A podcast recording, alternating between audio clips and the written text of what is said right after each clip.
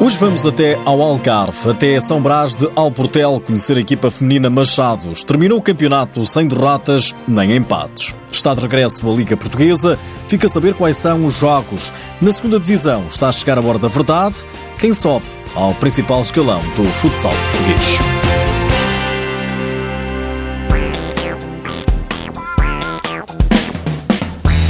A equipa feminina do Grupo Desportivo e Cultural Machados tem 29 anos. É de São Brás, de Alportel e é tricampeã do Algarve. Fez todo o campeonato de forma invicta, com 16 jogos, 16 vitórias, nenhum empate e nenhuma derrota.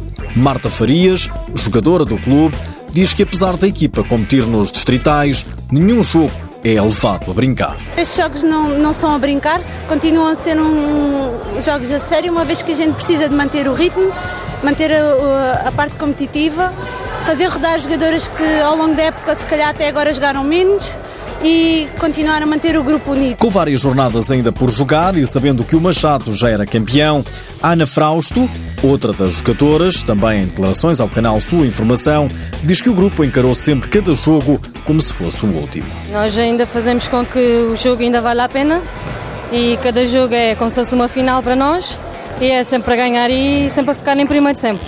Apesar de já termos a campeã em título, mas é para isso que nós lutamos sempre cada jogo. Também a atleta Mónica Romão diz que o Machados respeita sempre os adversários. O objetivo e o foco é sempre o mesmo, porque apesar de tudo, e já temos sido campeões com o campeonato ainda, ainda não ter acabado, temos que respeitar sempre o adversário e é essa a nossa postura. E é essa a postura que a gente tem que assumir dentro e fora do campo. O treinador, César Martins, explica qual o segredo do sucesso. Não posso deixar de realçar aqui, por exemplo, agora nesta, nesta fase que estamos, com, há um mês que estou castigado e não posso estar presente no banco, o trabalho enorme da equipa técnica, os restantes elementos da equipa técnica, que vão, vão trabalhando diariamente comigo, mas principalmente nos jogos sem a minha presença, não se nota absolutamente nada à minha falta, eles estão lá, sabem o que é que temos que fazer, tanto a equipa como os elementos da equipa técnica.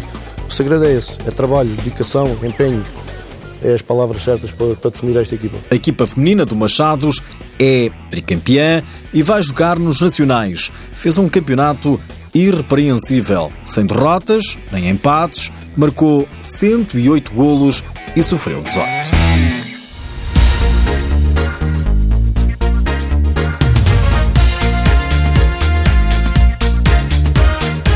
Depois da Taça de Portugal, este fim de semana regressa à Liga Portuguesa. Vai jogar-se a jornada 21.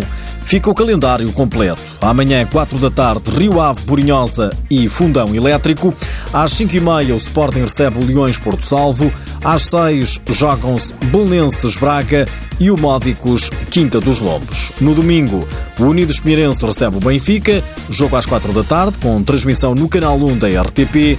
A jornada encerra às 5 com o Viseu 2001 Futsal Azemais.